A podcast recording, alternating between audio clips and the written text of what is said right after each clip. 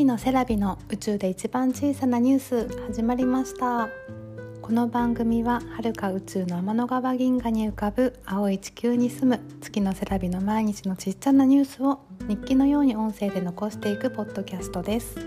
月の写真家月のセラビが自分自身と向き合うために始めたものです。お時間が許す方はどうぞお付き合いください。さて今日の宇宙で一番小さなニュースは？月のセラビ。月と出産についてお話します。今日から新しい週が始まりました。月曜日はムーンデーということで月についてのお話をしようと思います。今日の月にまつわる話は月と出産についてです。皆さんもよく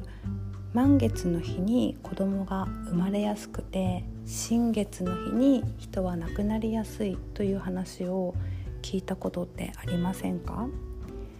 私も出産した産婦人科の病院で助産師さんにお話を聞いた時にやっぱり満月の日に出産は多いよっていうふうに聞いたんですね。私は2人子供を出産していて1人目の長男みっちゃんの出産の時はちょうど月齢が16日なので満月の日の翌日の朝に出産をしました。ちょうど満月の日の夜に陣痛が始まってその次の日の朝に生まれたんですけど次男のこうちゃんの時は月齢が26日なので新月の3日前に出産しました。いろいろ調べてみると月の満ち欠け月齢と人の出産数との関係があるかどうかっていうのはこれまでの研究で明確な答えは出ていないそうです。海の生き物でサンゴ礁とかウミガメは産卵する時に満月の日に産卵しますよね。それはなぜかというとウミガメは産卵するのに安全な場所を選ぶために海から陸に上がって奥へ奥へ進んでいくんですが動きがゆっくりで産卵場所へ移動するのにかなり時間がかかるので行きと帰りの移動時間が満月の日は大潮になって産卵場所の近くまで泳いでいくことができるし海に戻るのも潮が引いている時より早いので満月の日を選んで産卵するそうです。ウミガメの卵は殻越しに呼吸をしているので海水がたくさんかかると死んでしまうんですね。潮が満ちている時に産卵してその後潮が引くことも卵の命を守ることにつながっているそうです。一方サンゴはウミガメと違って自ら移動することができないので潮の満ち引きの差が激しくて流れが大きくなる満月の夜に産卵することで潮の流れに子孫を任せ少しでも遠くへ運んでもらっているそうなんです考えれば考えるほどどうやってそれをサンゴが知ったのかっていうのが不思議で生命の神秘としか言えないですよね。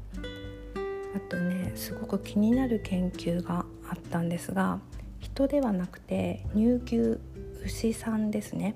の出産率が満月の頃に高まるっていう人間では俗説とされてきたことが乳牛に当てはまるということを見つけ出したそうです。その研究をされた米沢智弘准教授の説明によると月齢月の月齢と人の出産の関係について明確な答えが得られないのは社会的環境母体の栄養状態遺伝要因などのさまざまな要素が複雑に影響を及ぼしているから人間は月齢の影響が見えにくいかもしれない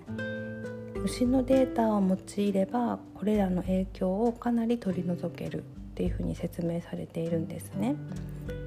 実際に牛さんの出産率っ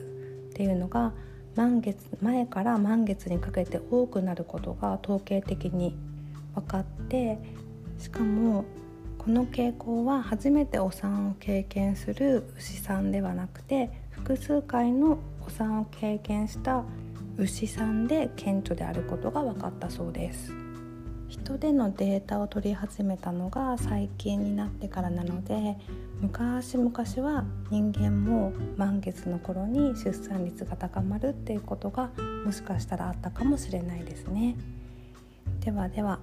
今日の月の話はいかがでしたか？Twitter で感想もお待ちしています。